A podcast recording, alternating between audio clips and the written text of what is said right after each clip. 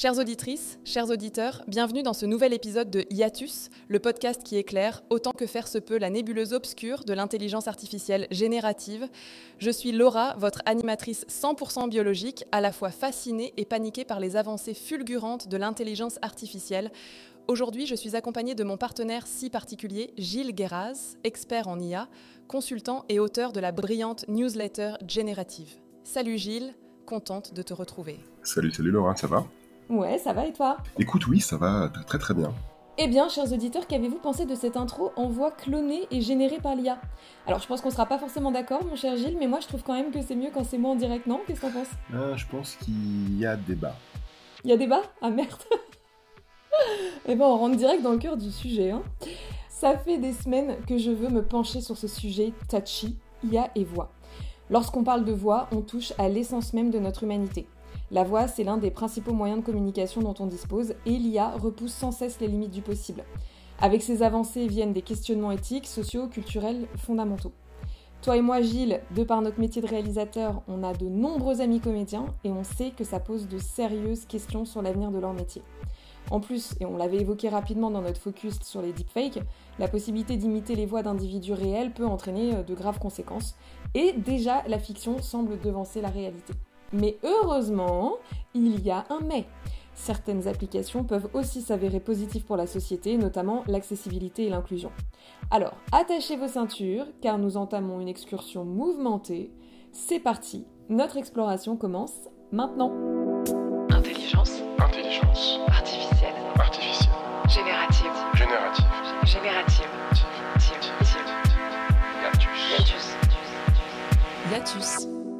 Alors, une fois n'est pas coutume, mais vu notre niveau d'implication sur ce sujet, j'ai envie de commencer par ce qu'on traite généralement plutôt en fin d'émission, à savoir les sujets qui fâchent.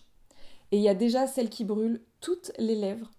Est-ce que c'est la fin annoncée du métier du doublage et de voix off? Écoute, je pense qu'il est très difficile de, répondre à cette question de manière tranchée, parce qu'il y a clairement euh, deux sujets pour moi, deux sujets distincts. Donc d'un côté le doublage et de l'autre la voix off. Pour les voix off, je pense qu'on aura euh, d'un côté les productions low budget euh, avec des impératifs de délai tellement courts qui vont fournir des cas d'usage parfaits pour des voix synthétiques de l'IA générative.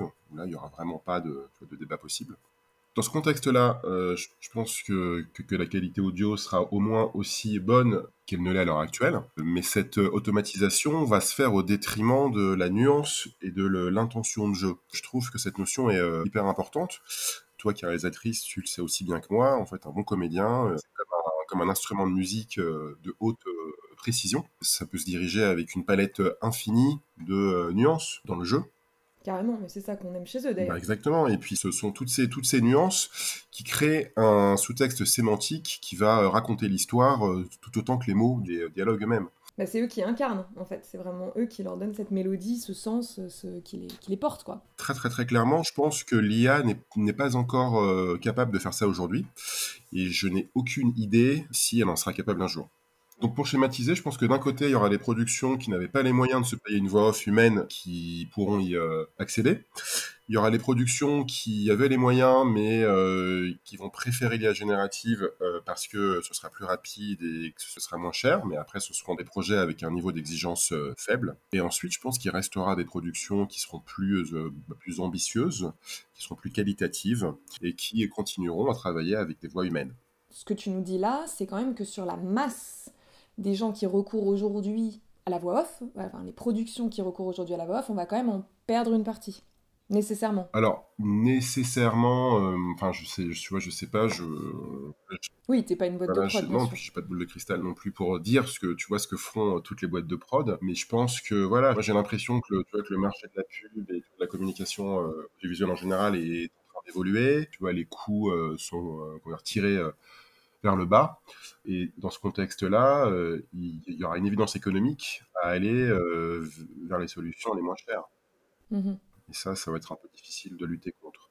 Alors ensuite, je voudrais parler du euh, doublage. Et là, c'est un peu plus tranché à mon avis. Je pense que l'IA risque d'y mettre un terme parce que la technologie permet, bah, d'ailleurs aujourd'hui même, de cloner la voix d'un comédien et de le faire parler dans n'importe quelle langue manière parfaite en utilisant la texture de, bah, de voix d'origine du comédien. Et encore plus fou, avec la technologie euh, du euh, deepfake dont, on a parlé récemment ensemble, on peut maintenant euh, animer les lèvres de l'acteur de l'acteur doublé de sorte à ce que la synchronisation labiale soit parfaite avec les mots prononcés.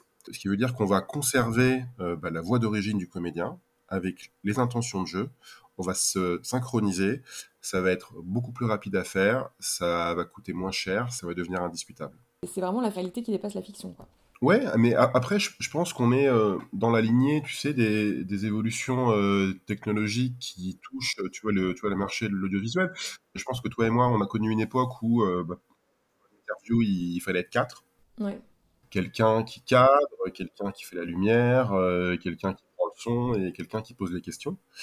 Et là, je vois de plus en plus de configurations, euh, bah, je de plus en plus de boîtes de production qui envoient une seule personne qui fait tout. Oui, c'est le format JRI, euh, journaliste reporter d'image, qui fonctionnait en télé déjà avant et qui s'est un peu euh, Voilà. étendu euh, au milieu de la prod. euh, par ailleurs, alors est-ce que c'est une bonne chose? Bon, ça, nous, on n'est pas là pour le, pour le dire.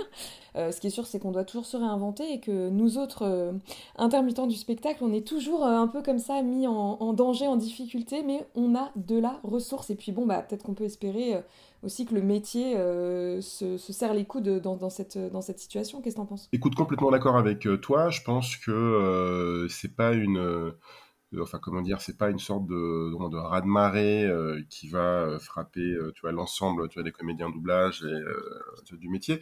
Je pense qu'il y aura des productions qui seront, bah, qui seront réfractaires à ce type de technologie.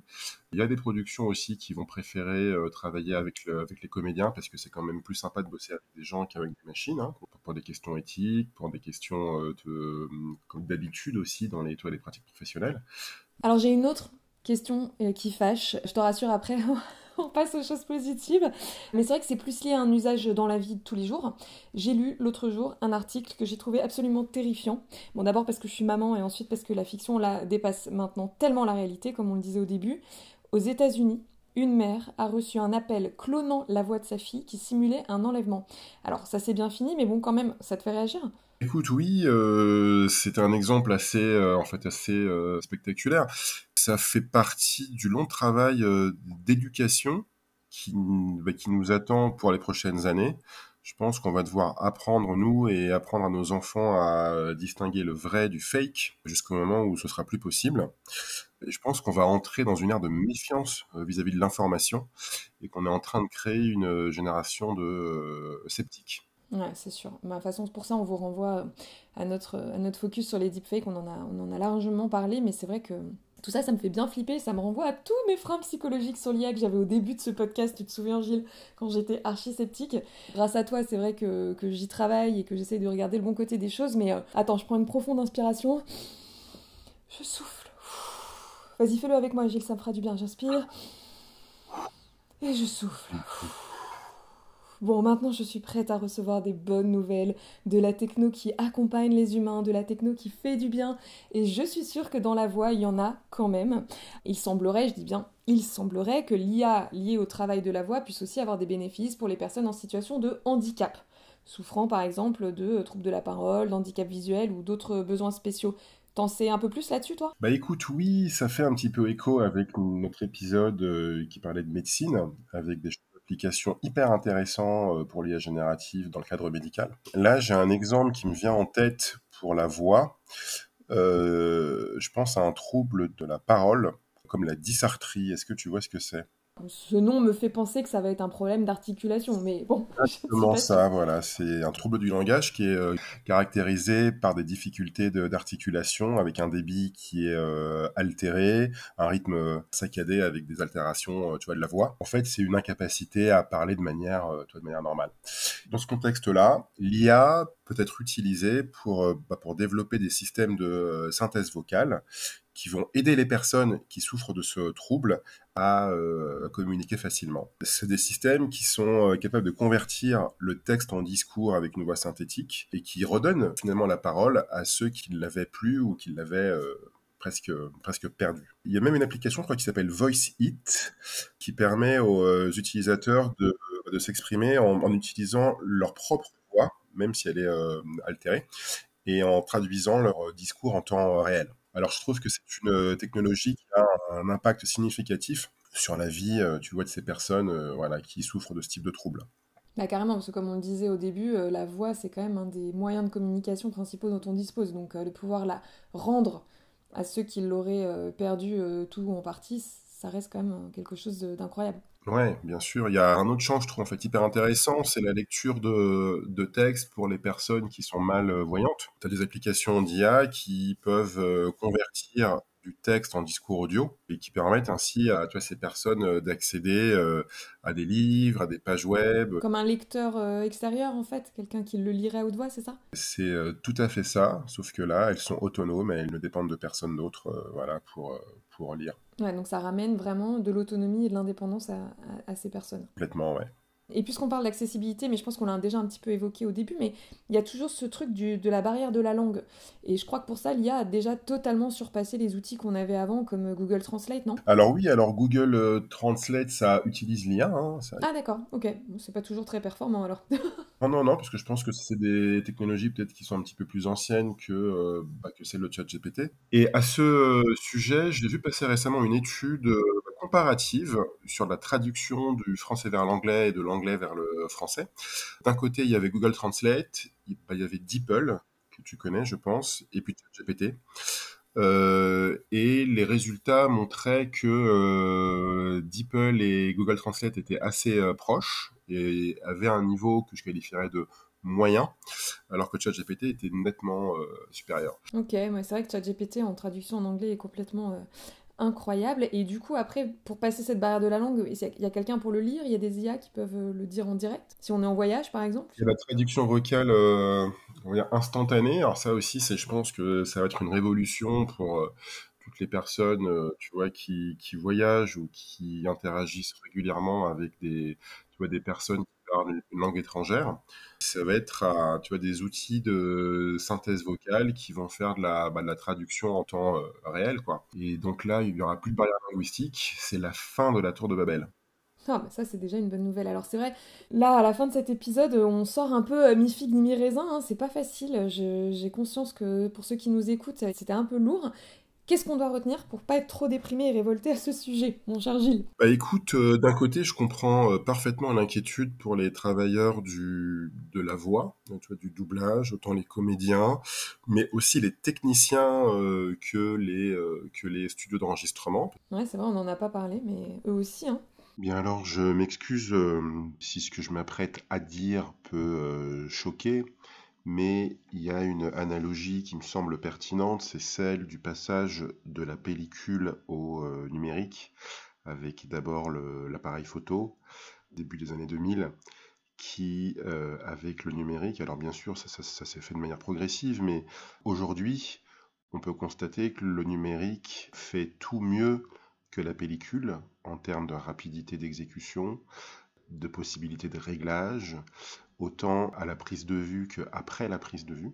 Et il n'y a plus de euh, débat possible. Voilà, la question est en fait est réglée. Et j'ai peur que c'est ce qui risque d'arriver euh, pour le son avec l'IA générative. Voilà. Bah écoute, merci Gilles en tout cas pour ce partage euh, sans langue de bois. Et c'est vrai que ça fait du bien aussi parfois qu'on nous parle franchement et directement. Moi je trouve ça top. Alors, à vous qui nous écoutez, je ne vous fais pas l'affront d'une conclusion en voix clonée, c'est bien moi qui m'adresse à vous avec amour et passion. On vous retrouve donc très bientôt. D'ici là, gare au deepfake et place à vos petits mots doux sur les plateformes d'écoute et les réseaux sociaux. Ça nous donne la foi pour continuer Yatus. Allez, salut, ciao Gilles Bye bye Yatus